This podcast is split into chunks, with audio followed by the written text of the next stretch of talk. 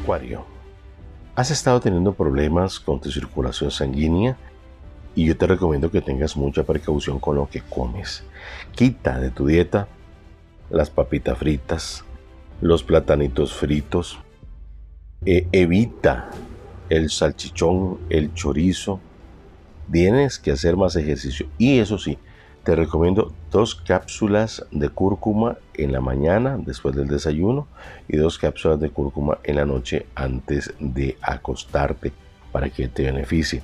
El 2 de bastos me dice que te sientes presionado en el trabajo, pero tranquilidad total. Vas a terminar bien tus tareas y con bastante éxito. Tus números de la suerte Acuario 039781 039781.